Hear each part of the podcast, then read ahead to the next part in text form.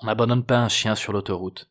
Chapitre 1 Autoroute à 75, kilomètre 136. Air de l'Aubrac. 23h32. Nuit noire. Normal, compte tenu de l'heure.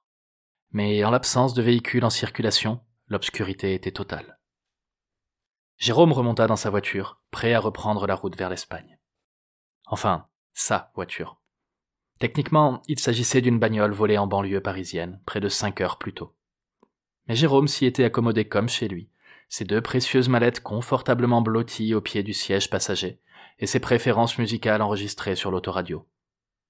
Pendu au rétroviseur central avant de quitter la capitale, un vieux sapin magique signé d'un cœur ajoutait une touche de personnalisation.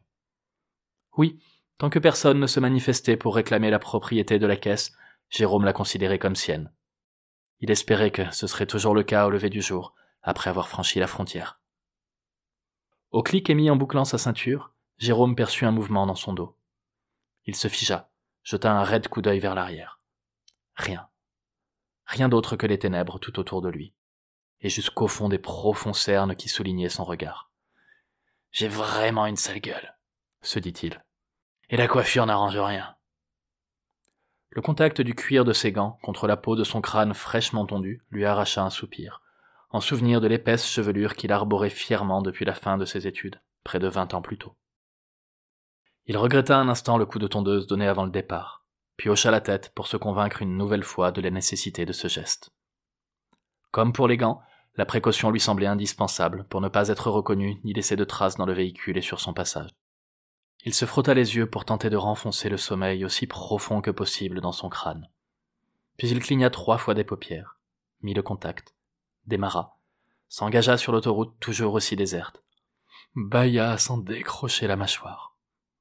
Pourtant, une heure plus tôt, il s'était englouti quatre cafés. Certes, tiré de la dernière machine en état de marche d'une aire de service hors d'âge, le breuvage en question s'apparentait plus à un assemblage de fonds de cuve de gasoil rincés à l'eau de la Seine qu'au célèbre expresso italien. Jérôme espérait néanmoins y avoir puisé assez de caféine pour rester éveillé sur la suite du trajet. Hors de question de s'arrêter. Pas plus longtemps que ne l'imposaient les pauses techniques nécessaires au remplissage du réservoir et à la vidange de sa vessie. Car, à tout moment, les flics risquaient de se lancer à sa recherche. Pour la voiture. Pour les mallettes. Pour ce que sa femme aurait pu leur raconter, peu importe la véracité de ses dires. Une fois en Espagne, ses craintes pourraient se dissiper personne ne viendrait le chercher dans ce pays. Aucune de ses connaissances ne pouvait soupçonner qu'il en prenne la direction. Il n'en avait jamais parlé, n'y avait pas le moindre contact, le moindre point de chute, la moindre raison de s'y rendre. C'était l'endroit parfait pour disparaître et tout recommencer. Pour se remettre à vivre, surtout. Il s'agissait seulement d'y arriver. Tout ce que Jérôme avait à faire, c'était de rouler. Franchir la frontière sans laisser de traces derrière lui, rester assez lucide pour payer les péages et l'essence en liquide, garder son téléphone éteint, éviter de se faire flasher par un radar, et ne pas s'endormir, surtout. Rester éveillé, c'est compliqué de nuit sur l'autoroute. Il se passe rien. Aucun paysage à admirer, aucun obstacle à surveiller et à éviter, aucune bifurcation à guetter, aucun événement qui maintienne la conscience en alerte. Il suffit de suivre les quelques courbes en respectant plus ou moins la signalisation. Compte tenu de l'état de la vieille Clio, la vitesse ne risquait pas d'être un souci.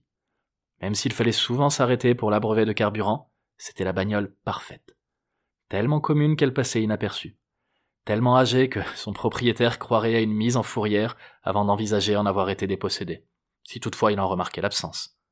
Depuis un mois que Jérôme préparait son coup et fouinait à la recherche du véhicule idéal, cette caisse n'avait pas quitté son coin de trottoir une seule minute. Ce changement de propriétaire offrait enfin à la Clio une occasion de partir à l'aventure. En admettant qu'un tas de ferraille puisse être porté par des désirs semblables à ceux de l'homme occidental, biberonné à l'idée que le bonheur se mesure en nombre de miles cumulés ou de pays étrangers visités. Sourire au coin des lèvres, Jérôme donna une tape affectueuse sur le tableau de bord, puis bâilla à nouveau. Après la journée qu'il venait de passer, son corps et son esprit réclamaient leur dose de repos. Ils étaient usés. Le stress des semaines passées à préparer cette fuite commençait cruellement à se faire sentir. L'inquiétude d'être repéré le jour J avait fini d'épuiser ses réserves. L'engueulade au téléphone avec sa femme n'avait rien arrangé. Au moins, maintenant qu'elle était passée aux aveux concernant son amant, Jérôme pouvait l'imaginer se réjouir de son absence et s'évader dans le lit extra-conjugal. Si désagréable qu'elle fût, l'idée rendait peu probable un signalement aux flics de sa disparition. Seul le vol des mallettes pourrait éveiller un soupçon avant de parvenir à la frontière. Jérôme se repassa tous ses plans en mémoire. D'après l'heure à laquelle il avait réalisé son coup, personne n'était censé le remarquer avant le lendemain matin. À moins d'un imprévu. Un changement d'horaire des équipes de ménage, un collègue revenu au bureau après la fermeture pour clôturer un dossier ou récupérer un objet oublié, un autre vol peut-être.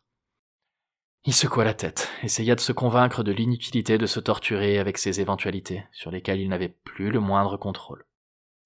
Il se changea les idées en songeant à l'Espagne, au premier jour de sa fraîche liberté à venir. Le soleil, le sable fin, les tapas, la sangria, et le repos surtout, beaucoup de repos à ses plans pour entamer sa nouvelle vie. Des repérages, des rencontres, des investissements, une nouvelle prise de risque. Il lui faudrait être en forme, c'est sûr. Mais qui ne l'est pas au moment de réaliser enfin le rêve d'une vie Il changea de station radio à la recherche d'une musique qui dynamiserait les prochains kilomètres. Une diffusion des nocturnes de Chopin interrompit son zapping. C'était à l'opposé de ce qu'il attendait, mais il monta le son pour profiter de la douceur de ses mélodies. Il exhala un long souffle reposa une main sur le siège passager. Tout allait bien. Tout était calme. Tellement calme que même le chien s'était endormi. Bordel, mais c'est quoi ce clébard dans ma bagnole? Jérôme releva le bras d'un coup sec. Sur cette brutale découverte, son cœur fit un bond dans sa poitrine, sa voiture un écart sur l'autoroute. La montée d'adrénaline lui remit les nerfs à vif, bien plus efficacement qu'un long rail de cocaïne. En l'espace d'une seconde, il se remémora ses derniers arrêts. Il n'y avait pas de chien quand il avait volé la voiture, il en était certain. Il n'y en avait pas non plus quand il avait fait le plein à la sortie de Clermont-Ferrand, et qu'il en avait profité pour revérifier la présence de ses mallettes. Il n'y en avait toujours pas quand il s'était arrêté à l'ère précédente pour soulager sa vessie et se dégourdir les jambes. Mais là, pas l'ombre d'un doute. Une boule blanchâtre, frisée et informe trônait sur le siège passager. Une couche pour enfant indiquait la position du postérieur de l'animal, avant que Jérôme ne parvienne à distinguer une oreille et une truffe à l'autre extrémité. En prenant conscience de cette présence canine à ses côtés, il en perçut alors l'odeur infecte de vieux chiens mouillés.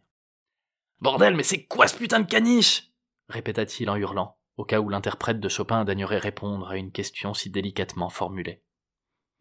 Réveillé par le cri de Jérôme, la bête leva la tête depuis le siège passager et observa le conducteur d'un regard encore empâté de sommeil.